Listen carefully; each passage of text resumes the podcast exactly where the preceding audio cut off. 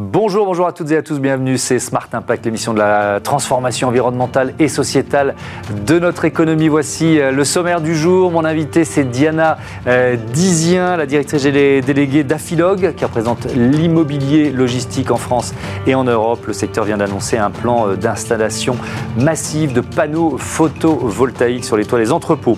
Notre débat, il portera sur le label développement durable et responsabilité sociétale des enseignements d'enseignement supérieur on fera le bilan 8 ans après sa création. Et puis dans Smart Ideas, la start-up du jour s'appelle Weo. Elle propose de l'eau augmentée aux euh, vertus immunitaires et anti-inflammatoires. Voilà pour les titres, c'est parti, c'est Smart Impact.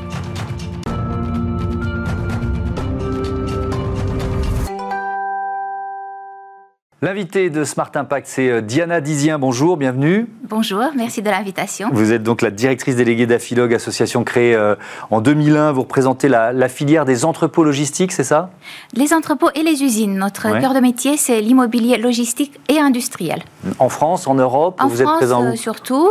donc depuis 22 ans en France et mmh. depuis 3 ans en Europe, puisque nous avons désormais une filiale à Berlin qui rayonne sur l'est et le centre de l'Europe, mais aussi sur euh, l'Europe dans son mm. ensemble.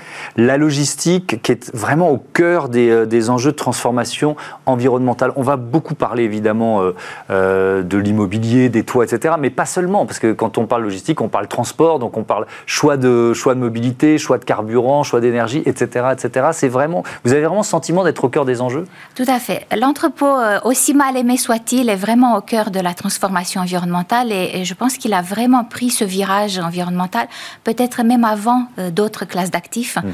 Déjà, en 2011, euh, nous faisions des enquêtes de performance énergétique de nos bâtiments. Euh, à l'époque, c'était vraiment inédit. Et depuis, nous développons un certain nombre d'actions. Donc, sur l'énergie, on va en parler aujourd'hui, mais aussi sur la préservation de la biodiversité, par exemple, sur l'infiltration des eaux pluviales, sur la manière dont on, on, rend finalement à la nature plus que ce qu'on lui prend. Alors, on va effectivement beaucoup parler de ce plan d'installation de panneaux photovoltaïques photovoltaïque, 5 millions de mètres carrés de panneaux euh, installés en 5 ans, euh, 1 million par an. C'est très ambitieux. Qu'est-ce que ça représente comme investissement pour le secteur, ça? Alors déjà, euh, il faut savoir que nos, adhérents, donc 130 entreprises adhérentes, mhm. euh, installent déjà des panneaux photovoltaïques depuis plusieurs années. C'est pas quelque chose qui démarre à zéro. Nous avons un parc d'entrepôts à date qui dépasse les 80 millions de mètres carrés, donc d'entrepôts existants. Ces entrepôts existants ne sont pas aujourd'hui euh, tous équipés de panneaux photovoltaïques. Donc vous imaginez euh, l'ampleur des surfaces que nous pourrions solariser. Et c'est là que nous nous sommes dit, nous avons un devoir quelque part dans, dans le contexte actuel qui est celui d'une crise énergétique qui s'installe, d'un besoin d'énergie verte et pas chère qui, qui est une demande mmh. sociétale importante. Et puis avec une électrification massive de, de, nos usages, donc on va avoir besoin de plus en plus d'électricité. Exactement, que, ce soit pour le chauffage, pour nos véhicules, on mmh. va avoir besoin de plus en plus euh, de d'électricité. Mhm. Donc, euh, avec, avec tout ça, on s'est dit qu'il fallait euh, non seulement électrifier, solariser nos toitures, mais aussi embarquer avec nous d'autres acteurs, d'autres euh, secteurs d'activité, que ce soit le commerce, le bureau. On a, on a à nos côtés des gens comme Unibail Rodamco, on a des gens comme la SNCF, mhm. la direction immobilière de, de l'État. Donc, on, on a réussi en fait non seulement à mobiliser nos adhérents, mais aussi à élargir euh, la démarche au-delà de notre, euh, notre simple filière. Aujourd'hui, il y a beaucoup de mètres carrés sous-exploités?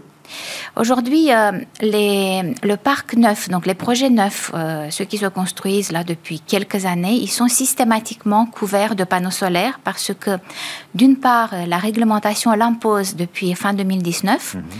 Et d'autre part, euh, notre profession a fait des, engagements volontaires et a signé une charte d'engagement réciproque avec l'État pour en fait faire mieux et plus que ce que la réglementation nous imposait. Donc mmh. euh, la réglementation nous dit 30% obligatoire de photovoltaïque. Nous, dès 2021, on a dit on fera au maximum 50%. Est-ce que c'est beaucoup Est-ce que c'est pas beaucoup? C'est une vraie question. Euh, est-ce qu'on peut être à 100% ou est-ce qu'il y a des, entrepôts qui ne s'y prêtent pas? Alors, il y a des entrepôts qui ne s'y prêtent pas ou des parties d'entrepôts qui ne s'y prêtent pas, euh, surtout les, surfaces qui accueillent des matières dangereuses, mhm. donc que ce soit les aérosols, euh, voilà, les, les, hydrocarbures, des choses euh, qui, qui, sont incompatibles avec, avec une installation solaire. Mais c'est une toute petite partie. Ensuite, il faut savoir qu'en toiture d'entrepôt, il y a un certain nombre d'installations techniques, des lanterneaux, des, des, choses liées au désenfumage. Mhm. Donc, on peut peut jamais couvrir 100%. Mais euh, on, peut, euh, on peut couvrir 50% euh, et peut-être un petit peu plus dans les années à venir. Est-ce que c'est un, changement d'état d'esprit? C'est-à-dire se dire que finalement, un entrepôt devient producteur d'électricité? Parce que c'est ça ce que vous nous dites aujourd'hui. Oui, tout à fait. c'est presque une grille de lecture qu'il faut revoir. Je pense qu'il faut effectivement voir l'objet entrepôt. L'objet entrepôt qui est souvent et, et vraiment à injustement assimilé à la, boîte, à la boîte à chaussures, mmh. comme une sorte de, de, bâtiment à deux fonctions et à deux niveaux. Un niveau de logistique, parfois un peu plus parce qu'il peut y avoir des entrepôts euh, avec euh, plusieurs étages, et un niveau de production d'énergie. Donc euh, je pense que désormais, avec cet engagement de la filière, il faut, bah, quand vous passerez sur l'autoroute devant un entrepôt, mmh. vous ne direz pas, tiens, c'est un entrepôt, mais aussi c'est une centrale solaire et un entrepôt. Est-ce qu'il faut que la réglementation évolue? Pour vous faciliter finalement ce, passage à, l'échelle? Est-ce qu'il y a un petit manque de souplesse aujourd'hui? Bien sûr. Euh, on, peut aussi euh, commencer par quelque chose d'optimiste. Euh, le, jour où nous avons annoncé notre plan solaire, donc les 5 millions sur 5 ans, nous avons su que la réglementation a évolué et que l'autoconsommation collective son périmètre a évolué de 2 km autour du producteur à 10 km. Donc ça, déjà, c'est quelque chose que nous demandions de, longue date et c'est un petit verrou qui a sauté. Pourquoi c'est Il y en a d'autres. Pourquoi c'est important qu'on comprenne bien? Qu'est-ce que ça change? Parce que cette électricité, elle va où finalement? Alors, cette électricité, euh, elle va à trois endroits. Donc, quand vous produisez de l'énergie avec la toiture de l'entrepôt, vous pouvez déjà, premièrement, autoconsommer. Donc, euh, alimenter euh, les véhicules de l'entrepôt, chauffer l'entrepôt. Vous pouvez en utiliser une partie, mais cette partie, elle est quand même très minime. On consomme très très peu de l'énergie produite. je dirais que maximum 20% pour les entrepôts vraiment les plus consommateurs. Ensuite, ce qui reste, qu'est-ce que vous en faites? Vous avez deux options ou vous injectez dans le réseau classique, mhm. comme à peu près tout producteur, ou alors vous injectez dans le réseau, mais dans un dispositif d'autoconsommation, dans un périmètre autour de votre entrepôt, qui permet finalement à, à ceux qui sont autour de bénéficier d'une énergie qui, euh, qui utilise peu ou moins le réseau et qui est en général moins coûteuse. Alors ça, c'est le premier verrou. Vous dites que c'est bon, la réglementation a changé. Qu'est-ce qu'il faudrait euh, améliorer encore en matière de souplesse? Alors, un autre petit point qui est probablement un peu technique, mais euh, qui mérite d'être souligné, c'est que pour euh, permettre à cette autoconsommation collective de euh, de prendre euh, ses ailes, c'est euh, non seulement d'élargir le périmètre, mais aussi d'augmenter la puissance qui peut être distribuée dans ce dispositif. Aujourd'hui, on est bloqué à 3 MW crête, ce qui est assez peu. Donc, si on pouvait avoir un petit peu plus, ça serait déjà pas mal. Mmh. Et puis, il y a aussi des avancées techniques qui doivent pouvoir avoir lieu dans les années à venir. On, devra pouvoir trouver des solutions techniques pour solariser les entrepôts existants et pas seulement les nouveaux, qui ont des, contraintes en termes de ce qu'ils peuvent porter comme poids, par mhm. exemple. Et euh, pour finir, il y a aussi des contraintes économiques parce que pour équilibrer euh, la, le bilan économique euh, d'une centrale, euh, c'est relativement compliqué. On a besoin que la réglementation s'en occupe un petit peu. Est-ce que c'est intéressant? Si vous nous dites on a changé de grille de lecture, c'est de la logistique et on devient centrale solaire, c'est un autre métier. C'est pas si évident, j'imagine, pour les entreprises qui possèdent ou qui gèrent ces entrepôts. Vous avez tout à fait raison. C'est pas évident. C'est pas le métier euh, de, nos adhérents euh, traditionnels. Vous êtes un promoteur, vous faites des usines ou des entrepôts. Vous mm. n'avez pas appris à faire euh, ni les montages financiers et juridiques, mm. ni les techniques solaires. Mais heureusement, depuis quelques années, il y a beaucoup de sociétés qui se sont structurées et qui viennent nous accompagner dans, dans, ces, dans cet effort de solarisation. Mm. Est-ce que, dernière question sur le le, alors ça c'est le levier le plus important dont on vient de parler, la, la solarisation, mais euh, sur le maillage territorial, comment vous pouvez accompagner les territoires finalement pour limiter le nombre de camions sur les routes? Parce que plus il y a, d'entrepôts bien placés, euh, plus ils vont permettre d'avoir de limiter l'impact carbone des camions. Vous voyez ce que je veux dire? Oui, oui, tout à fait. Mais vous avez raison. On, a, on aura beau faire l'entrepôt le plus écologique du monde, le plus économe en énergie, le plus producteur d'énergie, le plus respectueux de la biodiversité. Mais s'il n'est pas bien localisé, il ne pourra pas jouer son rôle hmm. principal, qui est celui d'optimiser des flux. Euh, qu'est-ce que c'est qu'un entrepôt? C'est, aussi quelque chose qui optimise des flux qui sont déjà là. L'entrepôt ne crée pas les flux, hmm. l'entrepôt les optimise justement. Et donc, il faut bien choisir les emplacements, c'est ce que vous nous dites? Il faut bien choisir les emplacements et c'est pas simple parce qu'avec euh, la sobriété foncière et donc, euh, enfin, principe avec lequel on est entièrement d'accord. Mmh. Il y a de moins en moins de terrains. Les friches industrielles ne sont pas toujours euh, fléchées vers un usage logistique, ni industriel d'ailleurs. Donc, dans les années à venir, euh, ça sera un vrai défi d'arriver à bien localiser euh, les entrepôts par rapport au barycentre des flux. Mmh. Merci beaucoup, Diana Dizien, et à bientôt sur, sur Bismart. On passe au débat de ce Smart Impact. Restez en place, on va évoquer l'engagement des établissements d'enseignement supérieur.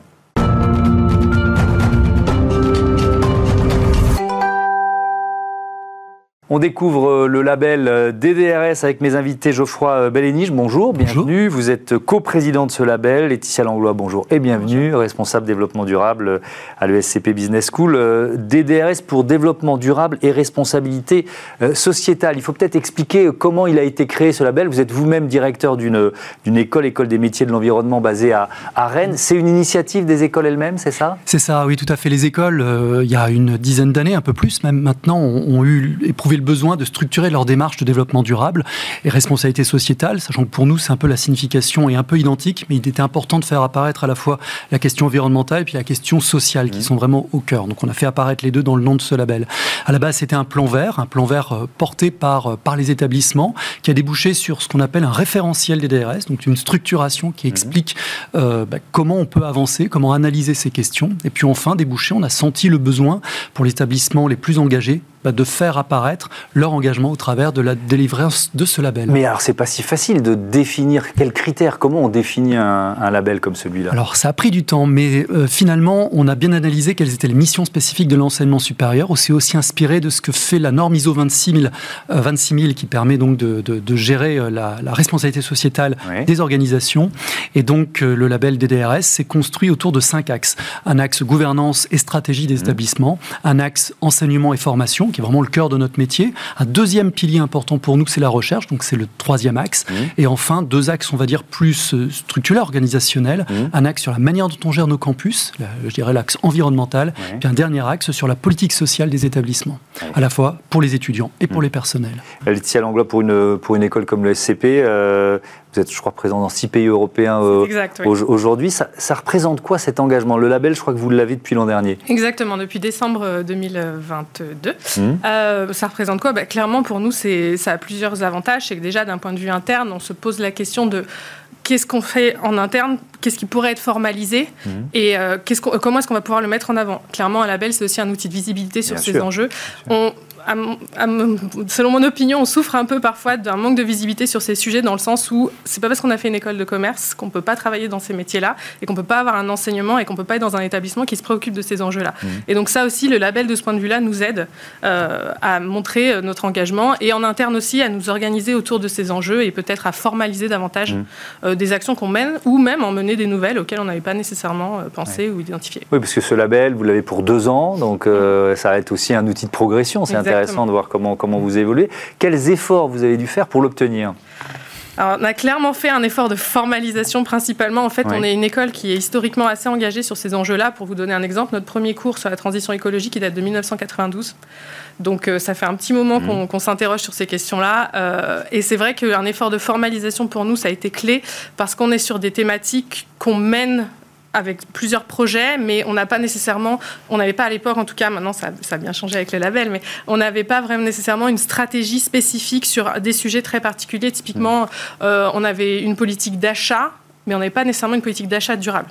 Donc on a commencé à travailler là-dessus. Donc voilà, donc on formalise, même si dans les faits, notre politique d'achat, on avait forcément des aspects environnementaux qui étaient pris en compte et sociaux aussi, bien sûr. Mhm. Euh, voilà, c'était pas nécessairement euh, formalisé. Qu'est-ce qui est le plus important, euh, Geoffroy Bellini? Parce qu'effectivement, il y a euh, ce que entre guillemets, consomme un, campus. Mhm. Donc il y, a tous ces leviers-là qui sont importants. Mais c'est le contenu? C'est la pédagogie qui vous semble le plus important aujourd'hui? C'est quel message on transmet à ces étudiants?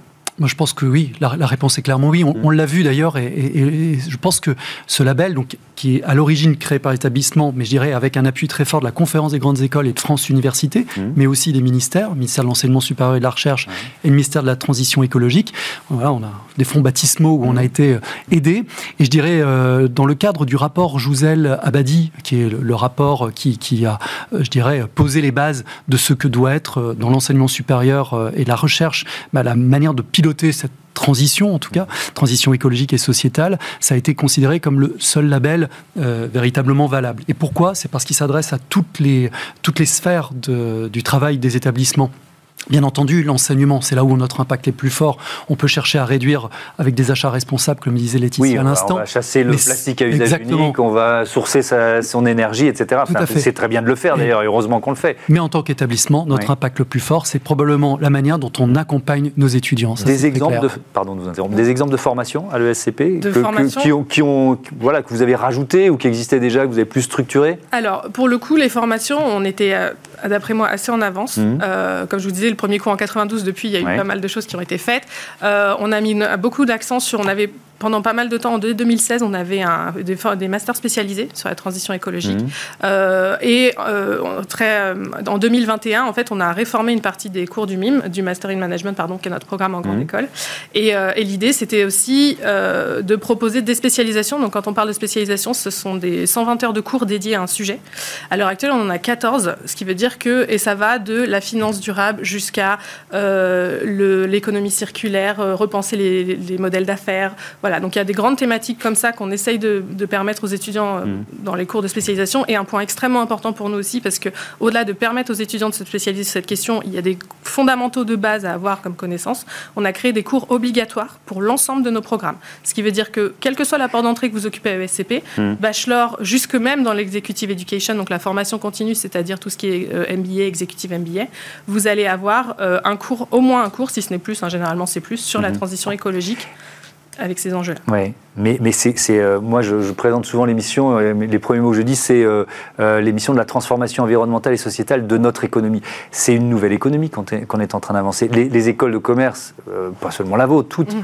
elles ont fait la promotion du modèle linéaire pendant des décennies. Aujourd'hui, l'économie circulaire est en train de prendre le, de prendre le dessus c'est pas encore le cas, ça va mettre certainement des, années, voire des décennies, il faudrait que ça aille plus vite, mais bref, c'est tout un logiciel que vous êtes en train de, changer. Exactement, et c'est pour ça aussi qu'on met l'accent sur la transformation des cours existants au-delà de créer des nouveaux cours, hmm. essayer de, transformer le, curriculum existant pour faire en sorte que ces notions soient intégrées dans des matières qui, sont, qui ont eu euh, par le passé tendance à être euh, hmm. climaticides euh, ou écocides. À, à, quel point vous avez créé ce label aussi vous disiez, c'est une, c'est un, ça, participe de la marque euh, employeur, si j'ose dire. C'est vrai aussi pour une école, un établissement d'enseignement supérieur, sous la pression de vos étudiants. Alors, euh, peut-être pour préciser, c'est un label qui s'adresse aux écoles et aux, entre et aux universités. Écoles et universités. Donc c'est vrai que c'est un, label, un label très large. Et effectivement, on a toujours. Euh, j'ai oublié un acteur tout à l'heure, d'ailleurs, en disant de ceux qui ont participé à la création du label, c'est le RESES, c'est-à-dire un réseau d'étudiants euh, engagés pour la, les transitions, hein, pour une société euh, écologiquement responsable. Et donc, ces étudiants, effectivement, nous ont poussé à, structurer ce label parce que c'est important aussi pour eux de savoir si bah, les efforts ou les annonces faits par l'établissement sont crédibles. Et je dirais le gros intérêt d'un label comme celui-ci, c'est qu'on le disait tout à l'heure, c'est un label exigeant, c'est-à-dire qu'il y a un audit qui est réalisé, audit par les pairs, mmh. dans lequel il y a des étudiants qui sont présents dans le comité d'audit, dans l'équipe d'audit, et euh, les étudiants peuvent aller vérifier, interroger, et je dirais l'établissement se dévoile. Il va montrer sa politique, il va montrer ses réalisations selon les cinq axes dont je parlais tout à l'heure. Ça représente 60 indicateurs qui sont pilotés et surveillés, et derrière chaque indicateur, il doit y avoir des preuves, et ça c'est un élément Pour vous donner une idée, nous on a envoyé environ 200 documents et indicateurs à peu près. Pour obtenir le label Oui. Oui, donc c'est un, quand même, sachant qu'on a été audité par la suite, donc on a eu un premier audit documentaire, puis un audit en présentiel. Donc c'est quand même assez costaud. Et il faudra maintenir pour pouvoir le conserver dans, dans, dans, deux ans. Euh, je parlais de cette pression des, euh, euh, des étudiants. Mhm. Il y, a combien d'établissements supérieurs ou d'instituts de recherche, d'universités qui aujourd'hui ont le label? Alors au niveau du label, on est un peu plus d'une soixantaine d'établissements qui ont candidaté, qui ont reçu le label. En, mhm. termes actuels, avec les fusions, etc., on est plutôt proche de la, la cinquantaine d'établissements. Mais aujourd'hui, on voit bien que, un, sous pression euh, des étudiants qui mm. demandent, et le RSS a publié très récemment une, une étude sur l'attente euh, des étudiants aujourd'hui, euh, mais aussi sur celle du ministère. Le ministère de, la le ministère de l'Enseignement supérieur et de la Recherche s'est doté mm. d'un plan climat-biodiversité. Et eh bien, il y a une volonté de faire en sorte que de plus en plus d'établissements aient ce label. Aujourd'hui, on est à peine à 12-15% d'établissements qui ont le label sur les 300-400 établissements d'enseignement supérieur. Et eh bien aujourd'hui, on est donc, je dirais, une cinquantaine qui ont, euh, qui, ont, qui ont ce label. Il y a vraiment une marge de progression. Mhm. Et je crois qu'aujourd'hui, bah, c'est une attente de la société. Et il en va de la responsabilité de nos établissements. Euh, vous nous l'avez dit, vous êtes présent dans, dans, six pays euh, Paris, Berlin, Londres, Madrid, Turin et Varsovie. Est-ce que cet engagement environnemental et sociétal des étudiants, il est le même partout? Ou est-ce qu'il il y a des pays où on se dit. Parce que, alors là, on est en Europe, donc peut-être pas, mais moi, quand, quand je discute, quand je reçois ici des, des, entreprises qui sont vraiment des groupes mondiaux, bon, voilà, ils me disent bah oui, mais il y, a des, il y a des continents où nos enjeux environnementaux et la pression qu'on met pour améliorer notre bilan carbone, notre bilan sobriété, notre bilan diversité, etc., etc., c'est pas reçu de la même façon partout. Est-ce que c'est pareil à Berlin, à Varsovie ou à, ou à Madrid C'est aussi pour ça que nous on met un point d'honneur pour que l'ensemble de nos programmes intègrent ces enjeux et donnent les mmh. connaissances fondamentales euh, sur ces thématiques-là. Euh, évidemment, il y a des niveaux de connaissances. C'est pas tant euh, de mobilisation, c'est plutôt des niveaux de connaissances qui sont très variés. mais c'est pas propre au pays vraiment. Bon, déjà de toute façon, nous on a 70 nationalités environ, donc autant de, voilà, de points de vue, si ce n'est beaucoup plus, mmh. parce que forcément la personnalité rentre en jeu et les centres d'intérêt aussi, mais dans l'ensemble, c'est plutôt un manque de connaissances vraiment que, mmh. Que je, dirais un désintérêt complet. Je voudrais terminer, Geoffroy Bénis, sur l'aspect le, sociétal, parce qu'on a tendance, et nous parfois aussi ici, à plus parler des mmh. enjeux environnementaux. Euh, sur cet aspect-là, c'est quoi? C'est euh, une, des, un processus de recrutement plus inclusif, euh, la diversité mise en avant Quels sont les, les, les critères sur cet aspect-là dans le label? Alors il y a bien entendu cela, c'est-à-dire comment on élargit, euh, comment l'établissement s'organise pour élargir euh, le, périmètre de recrutement et faire en sorte que ça s'adresse à tous les étudiants ou tous les candidats de la population. Bien accueillir aussi les étudiants, c'est-à-dire avec leur handicap, etc., leur diversité, faire en sorte qu'on structure cette diversité. Aussi accompagner les précarités. On a vu aujourd'hui, il y a que font les établissements en matière d'accompagnement des étudiants qui peuvent être en difficulté économique, etc. Ça fait partie des questions qu'on se pose. L'alimentation durable aussi, ça fait partie des questions qui sont envisagées. On le fait également pour les personnels, parce qu'il peut y avoir aussi un effet de dissonance cognitive chez les étudiants qui disent ben, on nous donne des cours et on dit d'aller par là et l'établissement va de l'autre côté. Donc c'est important de bien se mettre en, ordre. Et je dirais, bah, ce qui fait euh, vraiment la force de ce label, c'est son caractère systémique. Et je crois que ces questions environnementales et sociétales traitées en même temps sont liées. garantissent. Et elles sont liées de toute façon. Merci beaucoup, merci à tous les deux d'être venus euh, nous présenter donc ce label développement durable et responsabilité euh, sociétale. on continue évidemment, c'est l'heure de Smart IDs, notre rubrique consacrée aux start-up éco-responsables, tout simplement.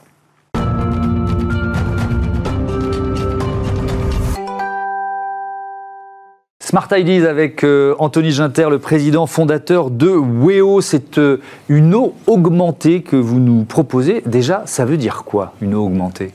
Alors, chez WEO, nous modifions les performances de l'eau afin d'améliorer la santé des êtres vivants en proposant une eau augmentée mmh. et bientôt sur mesure. Donc, ce que nous faisons, c'est que nous libérons les principes actifs qui sont déjà dans l'eau que nous consommons mmh. et nous les réassemblons de manière à donner à l'eau des propriétés antioxydantes, notamment, mais également, nous avons engagé des recherches pour faire, pour démontrer l'aspect anti-inflammatoire de notre eau et donc lier l'eau augmentée à des traitements de maladies chroniques. C'est 15 ans de recherche, je, crois. Avec quel principe Comment ça marche Vous proposez donc cette, cette bouteille? Qu'est-ce qu'elle fait de particulier, cette bouteille? Alors, cette bouteille, c'est une bouteille qui est équipée d'un module à l'intérieur de laquelle, duquel il y a une électrolyse. Donc l'eau passe entre deux électrodes dont la spécificité est d'être composée d'un diamant de laboratoire qui permet d'agir sur l'eau comme on ne l'a jamais fait auparavant. Mmh. Et on a commencé à travailler il y a des années sur les plantes, puis sur les animaux en élevage, mmh. et ce qui nous a amené à comprendre que en agissant sur l'eau comme nous le faisons, l'effet anti-inflammatoire permet de renforcer l'immunité des espèces vivantes. Et c'est pour ça que depuis six ans, mmh. nous nous sommes engagés dans la santé de nous, les consommateurs. Des, humains aussi. Donc ça veut dire que, parce que je, parlais d'une quinzaine d'années de recherche, c'est beaucoup d'étapes euh, avant d'arriver à, à, quoi? Au moment où vous pouvez vendre le produit euh, pour la consommation des humains. On en est là aujourd'hui? On en est là. Le produit est sorti il y a quelques mois. Et il nous a fallu toutes ces années pour démontrer, pour comprendre qu'une technologie était en mesure de modifier les propriétés de l'eau. Et aujourd'hui, on est même en mesure de les modifier en fonction d'un objectif que l'on a ou que l'on nous fixe.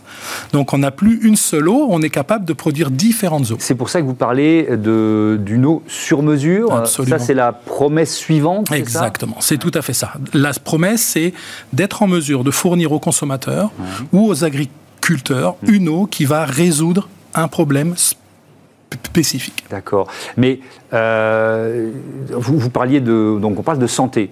Euh, antioxydants, en, quoi ça va améliorer ma, santé, par exemple? Tous les jours, vous êtes en contact avec des toxines. Vous avez des radicaux, ce qu'on appelle des radicaux, ce sont des particules, des molécules qui vont endommager votre organisme au quotidien. Et c'est pour ça que les, la santé public en France nous recommande de manger des fruits et légumes. Pourquoi? Parce que ce sont des antioxydants. Nous avons besoin d'apporter des antioxydants à notre alimentation. Ce que fait WEO, elle permet de faire la même chose avec ce qu'on est obligé de consommer tous les jours, qui est l'eau. Hmm. Vous l'avez testé sur l'homme déjà? Oui, depuis des années. Et, euh, nous, et nous avons des milliers de consommateurs aujourd'hui. Et nous l'avons euh, démontré avec les plus grands laboratoires de recherche, hmm. le CNRS, INSERM et d'autres euh, en Amérique et au Canada. Ça coûte cher, une bouteille WEO? Alors, pendant qu'on parle, elle est à 149 euros.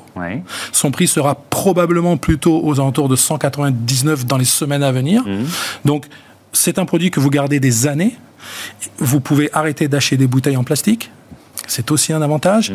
Mais surtout, à chaque geste, vous allez renforcer votre immunité pour mieux lutter contre les menaces du quotidien. vous parliez des maladies chroniques, ça veut dire que là aussi vous êtes en train de faire des tests et, sur quelles maladies Il nous reste à peu près une minute. Donc nous, sommes, nous nous sommes engagés depuis des années dans plusieurs programmes de recherche sur le cancer du sein, Alzheimer mmh. et le diabète.